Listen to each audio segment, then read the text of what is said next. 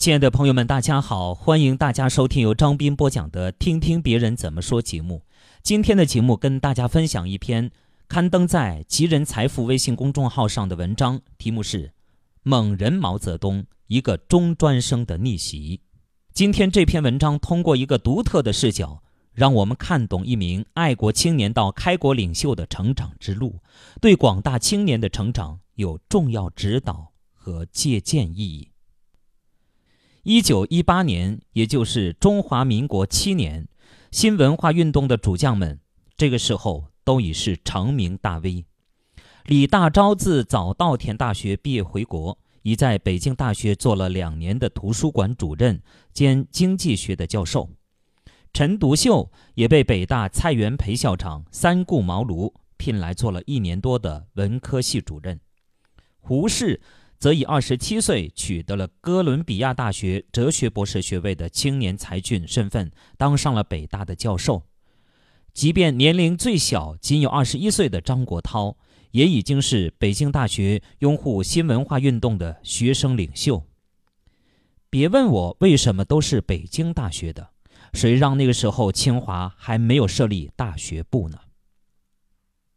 那么，本文主角毛泽东此时在做什么呢？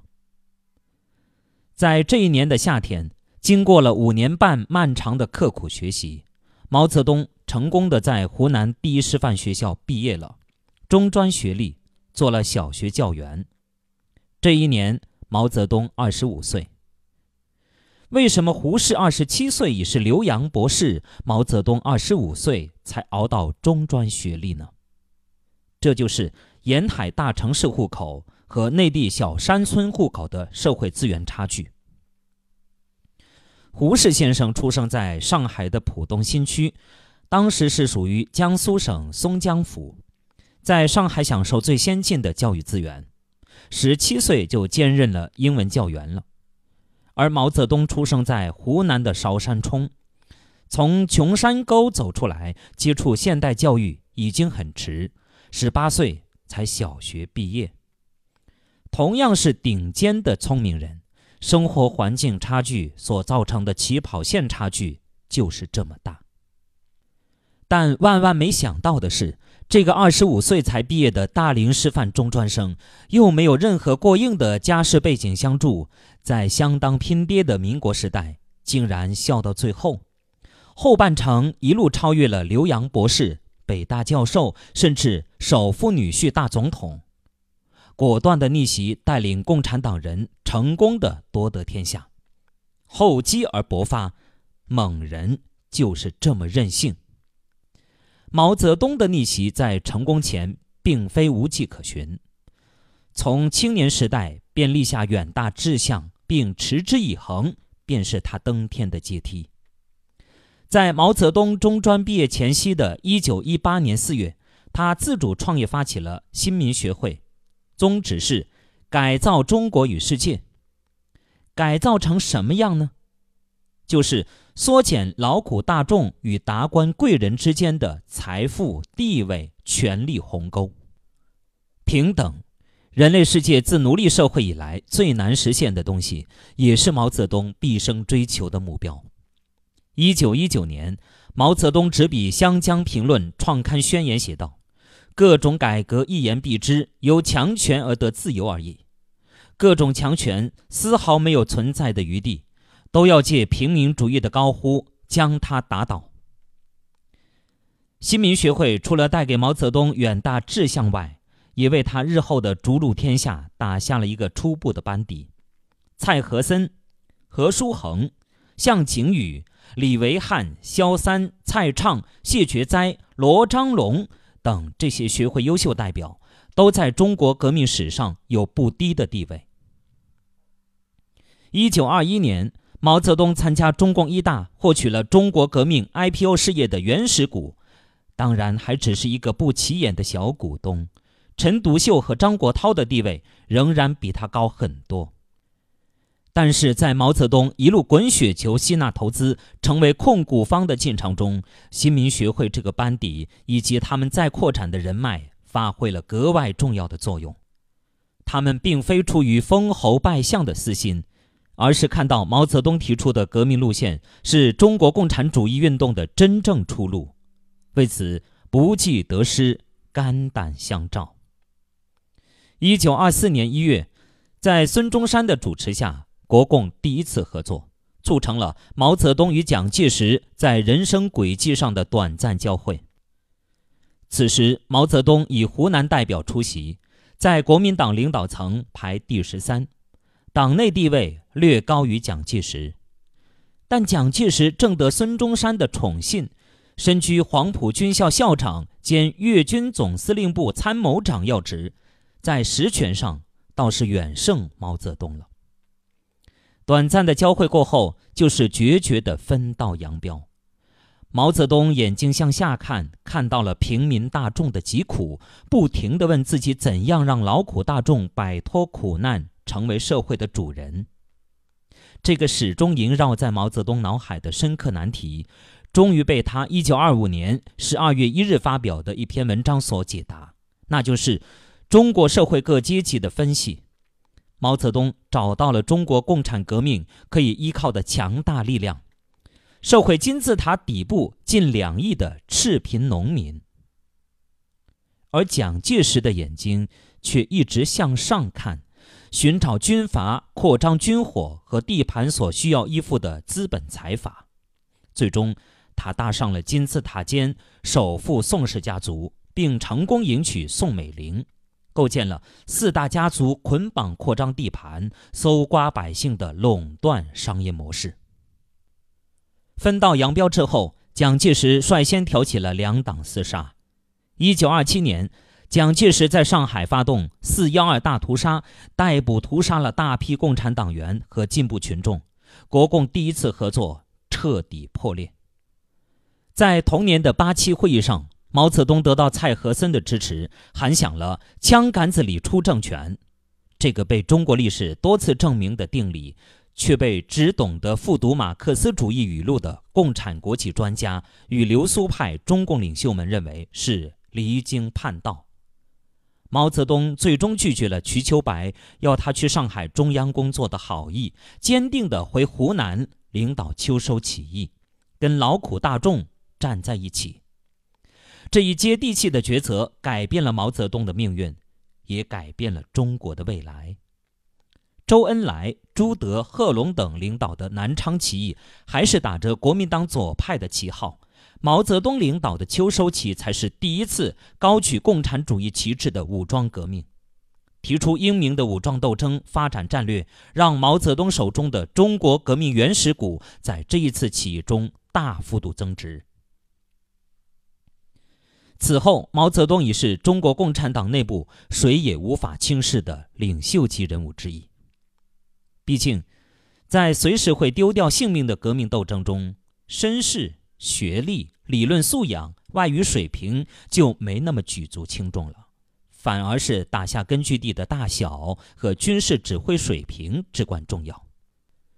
这是从没有上过军校的毛泽东的强项，资历深厚、军功累累的朱德、彭德怀、贺龙、刘伯承们也不得不折服。毛泽东虽然仅是中专学历，而且是师范专业，与军事完全不沾边。但是毛泽东曾经预见性的自学《资治通鉴》《二十四史》和各种兵法典籍，并能够根据战争双方的实际情况活学活用。毛泽东在红军时期的军事思想就是八个字：掌握主动，避实就虚。但真正执行下去并不容易，因为这样的作战方式很辛苦，需要不停地转移部队，寻找作战时机。靠拉壮丁和发军饷拉起队伍的国民党军队，即便识破了，也无法使用。这就体现出毛泽东三湾改编的光辉意义。只有心怀天下劳苦大众的人民子弟兵，才能吃得这等辛苦。而毛泽东一手指导提拔的洪小鬼、林彪和曾任毛泽东警卫连长的粟裕，就是最信服毛泽东军事思想的两大贴身粉丝。后来也成为解放战争中军功最盛的元帅和大将。事实证明，红军用毛泽东挂帅，便能以弱胜强，越来越壮大。当王明借共产国际的扶持，掌握了中央权力，以毛泽东右倾罪名夺了他的军权，第五次反围剿就惨遭失败，红军被迫转移长征。长征途中，博古、李德仍然拒绝把指挥权交还给毛泽东。湘江血战，红军从出发时的八万多人减员至三万多人。终于，在一九三五年一月。遵义会议上，中共中央终于承认了毛泽东的军事指挥权。而也正是以遵义会议为起点，中国共产党才彻底摆脱了共产国际的发号施令，真正实现独立自主做决策。日后更实事求是考虑中国实际国情，而不再是教条马克思主义。直到建国前，也没再出现重大的路线失败。同年。张国焘为私人野心与中央决裂，一个党内元老大 V 轰然倒下，毛泽东成为事实上的掌夺者。然而，面对眼前的敌人日寇和蒋介石，熟读史书的毛泽东以民族大义为重，促成联蒋抗日，而且是真心实意的，把中共部队编入国民革命军，枪口一致对外。给予侵华日军以腹背夹击，仗要打赢，战略先行。红军时期，毛泽东创立打土豪分田地众筹模式，扩张战略，迅速扩大了革命根据地。在抗日战争时期初期，毛泽东又抛出掷地有声的“论持久战”，明确的向全国宣告：中国不会亡，最后胜利是中国的。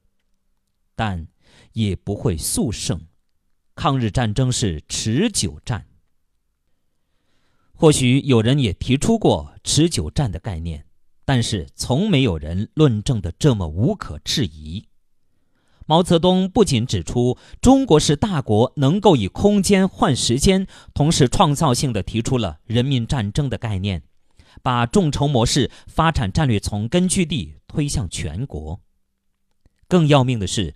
点透了英美财力支撑的蒋介石国民政府，是英美不让他投降，他就不敢投降。一针见血的论断，把亡国论者噎的是目瞪口呆。可不是吗？直到美国盟友被日本偷袭珍珠港后，蒋介石才在一九四一年十二月以更悍然向我英美友邦开信理由对日宣战。这种英美友邦跟班的窝囊行径，把国民政府的民心都丢到爪哇国去了。抗战到了一九四五年，日军已无力再在中国攻城略地，连续几次发动战役都没打开通往重庆的通道，而八路军反而在日军的后方腹地攻城略地，不断拔取日军占领的县城。八月十五日。日本在美军轰炸广岛、长崎的两颗原子弹巨大威慑下，宣布无条件投降。国军因为逃得太远了，蒋介石竟然命令日军原地待命，维持所辖地区的治安，不准向八路军投降，等待国军赶回来接收占领区。冈村宁次权衡利弊，决定听从蒋介石的指示，作为交换。日军中大部分犯有屠杀暴行的中下级军官及士兵，都没有得到应有审判而光荣回国，这让更多中国百姓用脚投票，站在了代表中华民族利益的中共一边。直至四大家族继续加紧搜刮民间黄金财富，而滥发金圆券，造成国统区通货膨胀，蒋经国以太子金身尚且打老虎失败。腐烂到根子上的国民党政府便彻底被民众所背弃，败逃到孤岛上。老蒋在日记里把战败原因归结到阿贡仔狡诈多端，就是强词夺理了。中华民族在复兴在望的历史节点，一个软弱的英美买办政权又如何能堪当大任？毛泽东于一九四九年的九月二十一日，在全国政协一次会上发表讲话，有一句话光芒万丈，被历史永远的铭刻下来。他说：“中华民族将再也不是一个被人侮辱的民族了，中国人民已经站起来了。”正是以毛泽东为代表，中国共产党人的铮铮铁骨，不屈不挠，守护中华民族不亡，建立了顶天立地的新中国，也创造了一个师范中专生白手起家、逆袭学霸高富帅和大军阀的盖世传奇。伟哉，毛泽东！好，亲爱的朋友们，感谢大家收听由张斌播讲的《听听别人怎么说》节目。今天是十二月二十六号，是伟人毛泽东诞辰一百二十二周年纪念日。今天跟大家分享的是一篇刊登在“吉人财富”微信公众号上的一篇文章《猛人毛泽东：一个中专生的逆袭》。感谢大家的收听。